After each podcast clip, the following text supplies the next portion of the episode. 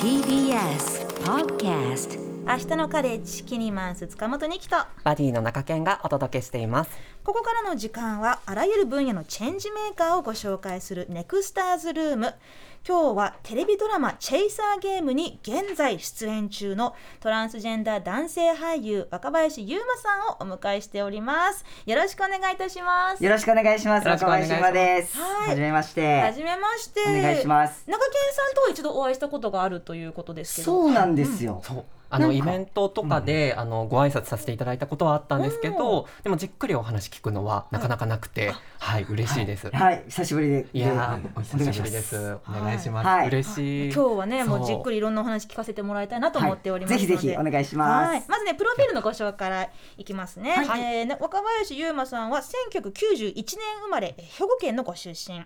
えー生まれた時は女性として育てられたけれど現在は男性として生活されているトランスジェンダー男性俳優であり舞台プロデューサーも務めていらっしゃいます、LGBTQ に関する講師や監修など多岐にわたり活動されていて、えー現在9月8日にスタートしたテレビドラマ「チェイサーゲーム」ではトランスジェンダーの当事者役として出演されています。というね、まあ、こういうなんか普通の日本のテレビドラマでトランスジェンダーの当事者の方がうんいわゆる普通の人としはいはいはて出演されてるのって今まであったかなってはいちょっと考えてたんですよね。本当に少ないですね。特にテレビドラマとかだと、本当に去年初めてトランス女性の方が単発で、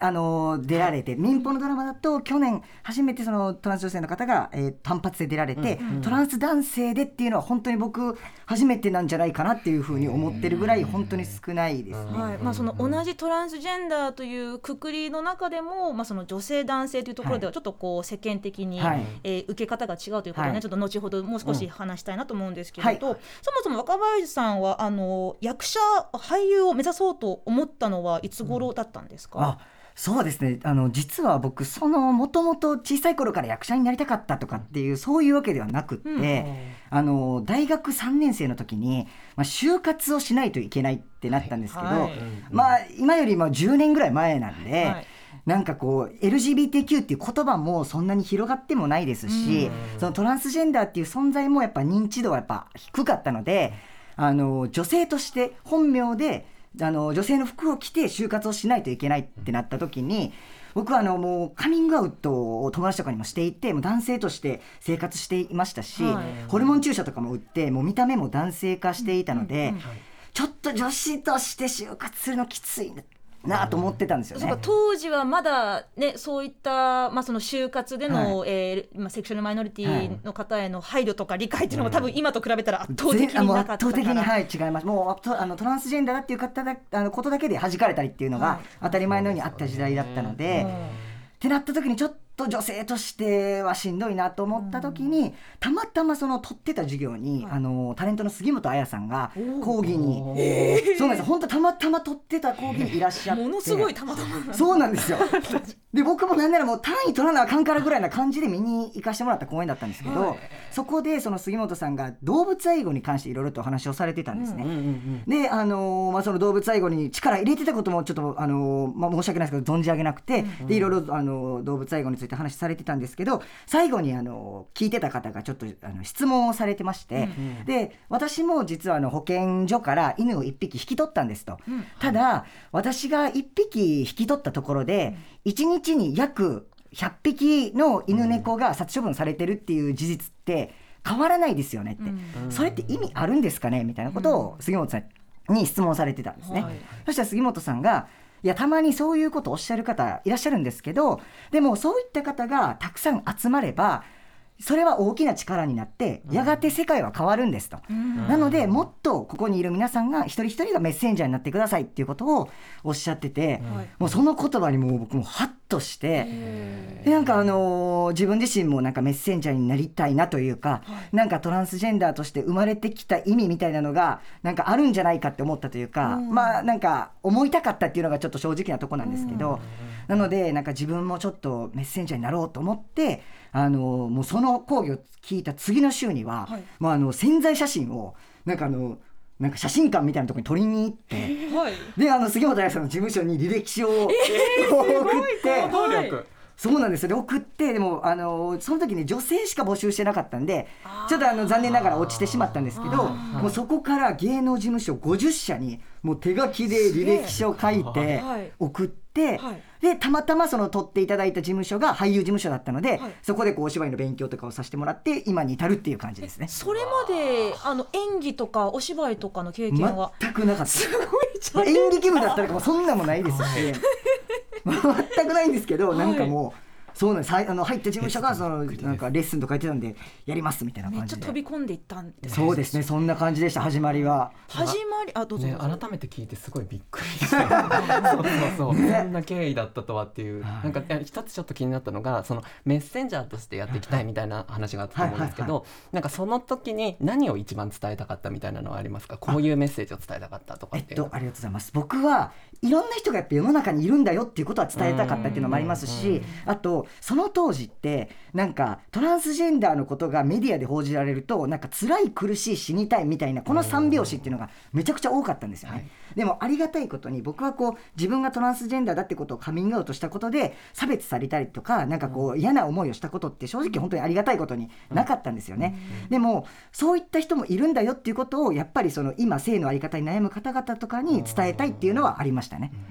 うんでもそのさっきもおっしゃってたように当時、えーまあ、10年ほど前ですっけ、はいそのまあ、就活はね、まあ、ももう当然もう世間一般的に、ましてやその、まあ、役者といえばそのエンターテインメントの業界ですけれど、そういった業界の中でトランスジェンダー男性ですっていうあの、まあ、その生まれた時は女性だったけど、うん。今は男性ですっていう立ち立場っていうかその属性の方って当時はもっとこういじられてたところいっぱいあったんじゃないかと思うんですよ。はい。まあ、たったそのね10年15年前、あのテレビで当たり前のように流れてたものを見ると今じゃちょっと到底ありえないっていうのがさるんですけど、そこに対して何かこう抵抗感とかはなかったんですか？なんか抵抗感というよりはなんかそのもうオープニングでもこうお話しされてたのめちゃくちゃ共感してたんですけど、はい。やっぱり自分もそのなんていうんですかね周りにこう認められたいみたいなのもありましたし、うん。なんかその仲間に入っていきたいとか腫れ物に触られたくないってこう思った時に、やっぱりこうテレビの中でそういったやり取りが繰り広げられてるとやっぱそれが正解なんだってやっぱ思ってしまっていた節みたいなのもあるんですよね。なんか今では本当ありえないし、うん。違ってたなって思うんですけどなんでやっぱそれを見て育っちゃったっていうのもあるのでなんかこう自分もなんか自分からややりに行っちゃってたみたいなのはありましたねそれは。その自虐的な要素みたいなところですよね。なんかあの若林さんがあの以前出されてたインタビューを読まれ読んだんですけれど、はいはいはい。えっ、と2014年から、はいはい。えっと声優の木村翼さんがあ木村昴さんはい。あスバルさんはい。いスバルさんがえっ、とあの私のドラえもんのジはいはいはいャイアンの声をされてるの声さんはい、えー木村さんが座長を務める、えー劇団天才劇団バカバッカはい。というところで演出助手をされ担当されてて、はいでそこで、えーちょっと、えー木村さんから指摘を受けたという。そうなんです。よ。それもう本当最これはでも正直最近の話なんですけど、まああのスバルさんも本当にこうたくさん今テレビとかあの、まあたくさんメディアとかで活躍されていて、であの相変わらず劇団がある時は僕あのスバルさんが演出で僕が演出助手ってもう本当に横についていろいろやらせてもらってるんですけど、はい。なんかこうやっぱりこう劇団の方々とこう仲良くなりたいとかなんかもう。あのー自分も仲間に入れてほしいみたいな時に本当にこう今ねさすがにちょっと10時代なんでこう言えないようななんかこうちょっとね、なんかあのそういったなんか自虐ネタみたいなことをなんか言ったりとかした時に、10時台は全然あのあれですよ下ネタですか？はい あやめたいやいやじゃいやあそこはお任せします。あそうなんかね本当なんか自分がその元なんか生まれた時は女性だったみたいなことをもう,、うん。もう本当にこう露骨にこう言うようなはい話とかをいろいろした時に、ん。なんかこう笑ってくれることが多かったからやってたんですけど、すごいその日はこうスバルさんがそうなんかし苦い顔してて「うん。いや若ちゃんさんなんかそういうことじゃないんだよね」うん。っていうふうに言われたんですよね。はい。なんかその別にそんななんかこうみんなとコミュニケーション取るためにそんなことしなくていいんだよみたいなこと言われた時に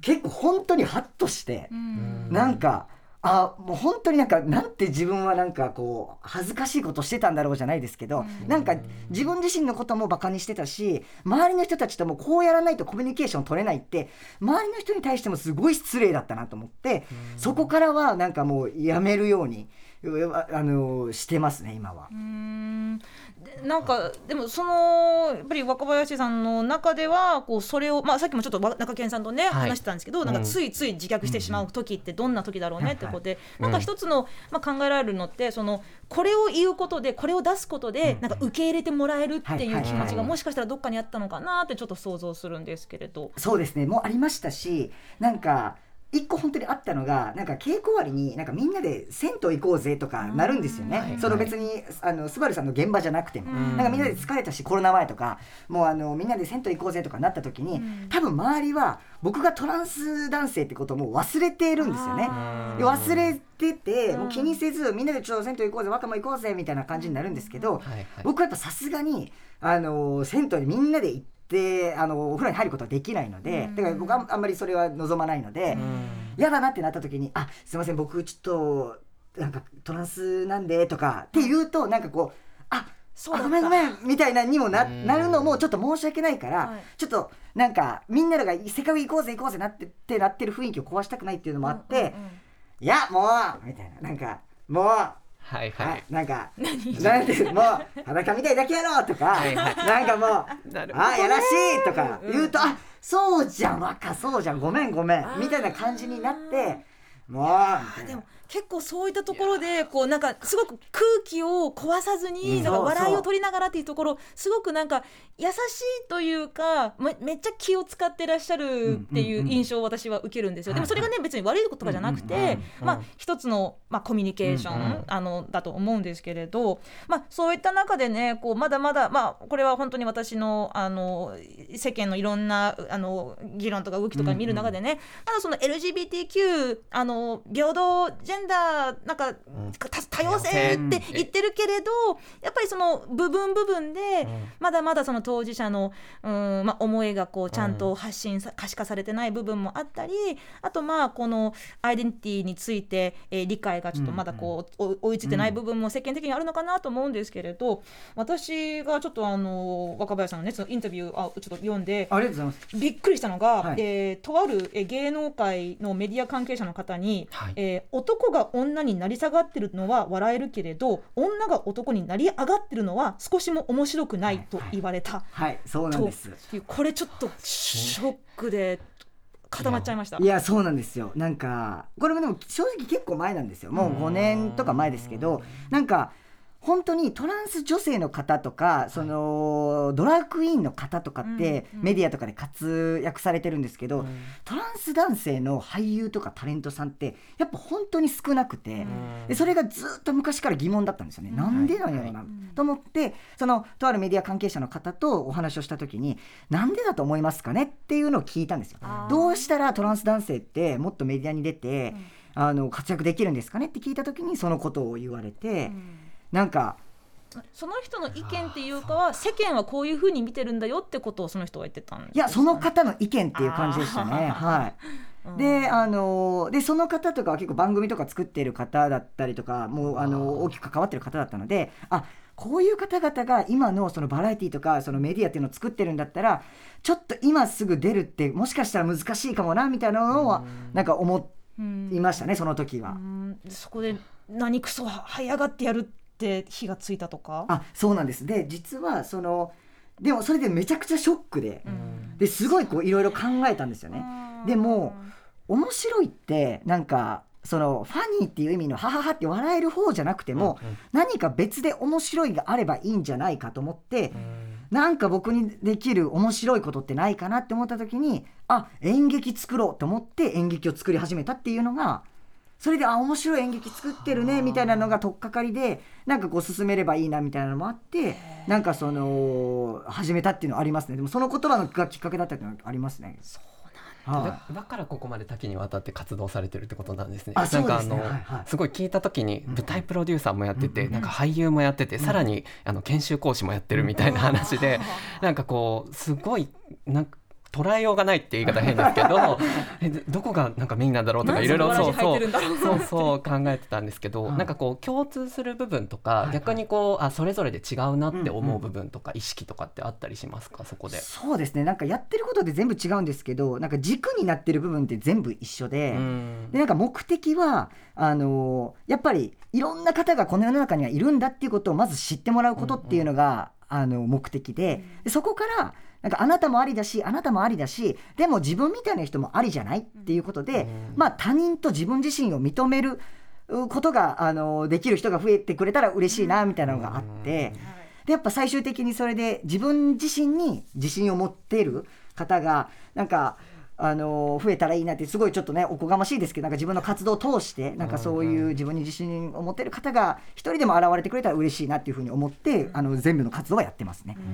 私もなんかこうやって一緒にお話ししてるとなんかしないけどこうあのなんかなんか勇気持てられない、なんかしないけどすごいなんか根拠のない自信がなんかついてる気がする。でもなんかソウルフルというかなんかものすごくこう魂を感じますよね。なんかこれを伝えたいみたいなのがすごく伝わってきてなんか勇気がもらえるなって思いながら聞いてるんですけど。なんかそのそういうそのトランスジェンダーとしての俳優っていう風なところでも動かれてきて、まあ、いろんなこう先ほどの言葉であったりとか葛藤とかもあられたと思うんですけど、まあ、今回そのチェイサーゲームが当事者役としての役だと思うんですけどそのお話が来た時は純粋にどう思われました？めちゃくちゃ嬉しかったです。僕あの電車2駅降り間違えたんですよ。嬉しすぎて。本当に。そう。えマジと思ってなんかいろいろ読んだりしてた。あれ？みたいな。もう二駅過ぎてた。それぐらい嬉しかったですね。はい。そうですよね。そう。もう本当まあそれしかもなんかトランス男性の役っていうもの自体もそもそも少ないんで、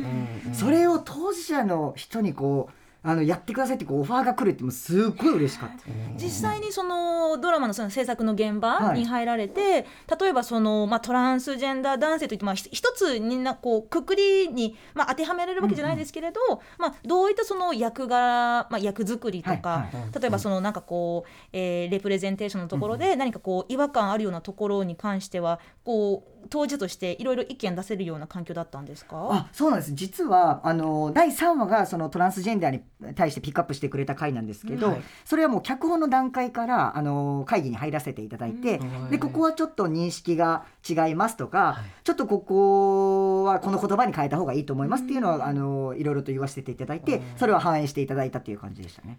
はい、まあ、そこはちょっとね中堅さんの、ね、過去の,、あのテレビドラマの、はい。そうですね,、ね経験にも似てますね。いやあの私も恋せの二人っていう風なドラマをやらせていただいて嬉しい 大好きめちゃくちゃ面白かったです嬉しいです、あちなみに制作ゲームも見ましたありがとうございます そうなんです。いやこの時間いいですね。押し合ってるなこれ押し合ってる。嬉しいここで終わろうかなっていう。すいません。お願いしてもいいですかっていう感じなんですけど。そう。やっぱりこうメ メディアもね、うん、そのメディアもまあ社会いろんな部分もこうまあこうか変わり変わりつつある中で、それでもこうかあのもっと受け入れようというかまあそのインクルージョンをしようって言うんだけど、うん、でもやっぱりその当事者の声がないね限りはこう良かれと思って、なんかこういうあの人間味のある役を作ってみましたとなっても、うん。はい、い。や、はい、それちょっとちょっと違うそれってなっちゃうから、だからそこは本当にいろんな当事者のね、人たちをまああのまあ、政策の部分から入れていかないといけないんだろうなというところはそこはもうすごく認識広まってると思うんですよ。うん、うん、例えばなんですけれど本当にもう数年前、うん、まああのまあ、過去にもいろんなねあの日本でも海外でも、いろんなその作品の中で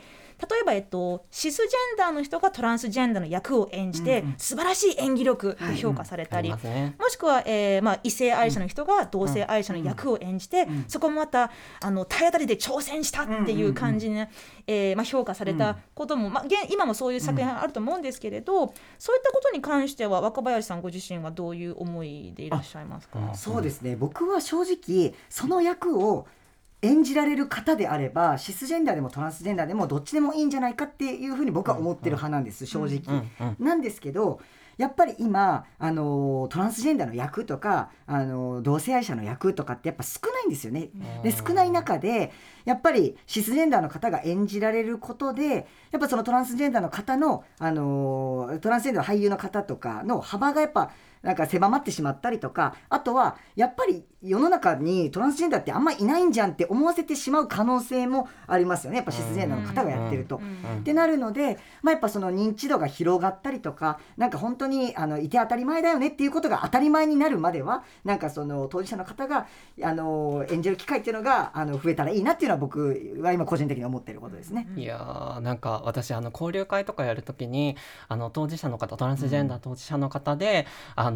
そういう役者だったりとか演じるっていう風なことにすごく関心があるんだけど、でもそのトランス当事者っていうところで結局トランスジェンダーの役しか来ないとかだったり、うん。うん逆にもう一切役がもらえないとかっていう風になったら怖いから、あの夢を諦めたんだみたいな話とかを聞くことがあって、でも今の若林さんのお話から絶対勇気もらってる人たくさんいるだろうなと思ってて。なんかそこでなんかすごい聞きたいなって思ったのが、その当事者の人その、あの社会に向けていろんな人がいるっていう風なこともあると思うんですけど、当事者の人に向けてなんかこれが伝えたいとかなんかこう一言言うならばみたいなのを聞きたいなって思いましたね。そうですね、はい。僕もなんか実はなんか昔はやっぱ他人と自分を比べてもう自己肯定感爆下がりみたいな時期がやっぱあったんですよね。うんうんでもなんか今でも正直トランスジェンダーだからこそ諦めてしまった夢っていうのもありますし、うん。だけどもトランスジェンダーだからこそできた経験っていうのもあったりして、うん。やっぱ今希望が持ってない方とかももちろんいると思うんですよね。うん。なんかでうんでもそれでもいいと思うんですよ正直、うん。でもやっぱりあのー希望を持てない方もいるかもしれないですけどでもなんていうんですかね。あのー自分が誰が好きとかうん。または好きじゃないとか、うん。ぜ性自認がどうだとかっていうのは絶対あなたは間違ってないよっていうことはうん。伝えたいですし、うん。僕はあのーなんえっとね、好きな言葉があって「絶望は幸福への伏線である」っていう言葉がすごい好きなんですけど、うん。絶望は幸福福への伏線であるっていう言葉がすごい好きで、はい。なんか今抱えてる絶望って将来自分が何かを成し遂げるためへのな、ね、あの伏線だっていうあの意味なんですけど僕はすごいその言葉が好きで、だから今なんか悲しいこととか絶望とか抱えてる方がいるかもしれないですけどなんか一緒に伏線回収していこうっていうことをすごい言いたいなっていう感じですね。そういう伏線回収が一番最高かもしれない。めちゃくちゃいい言葉ですよね。トランスジェンダー男性俳優の若林優馬さんでした。ありがとうございました。どうもありがとうござい本当に楽しかったです。ありがとうございました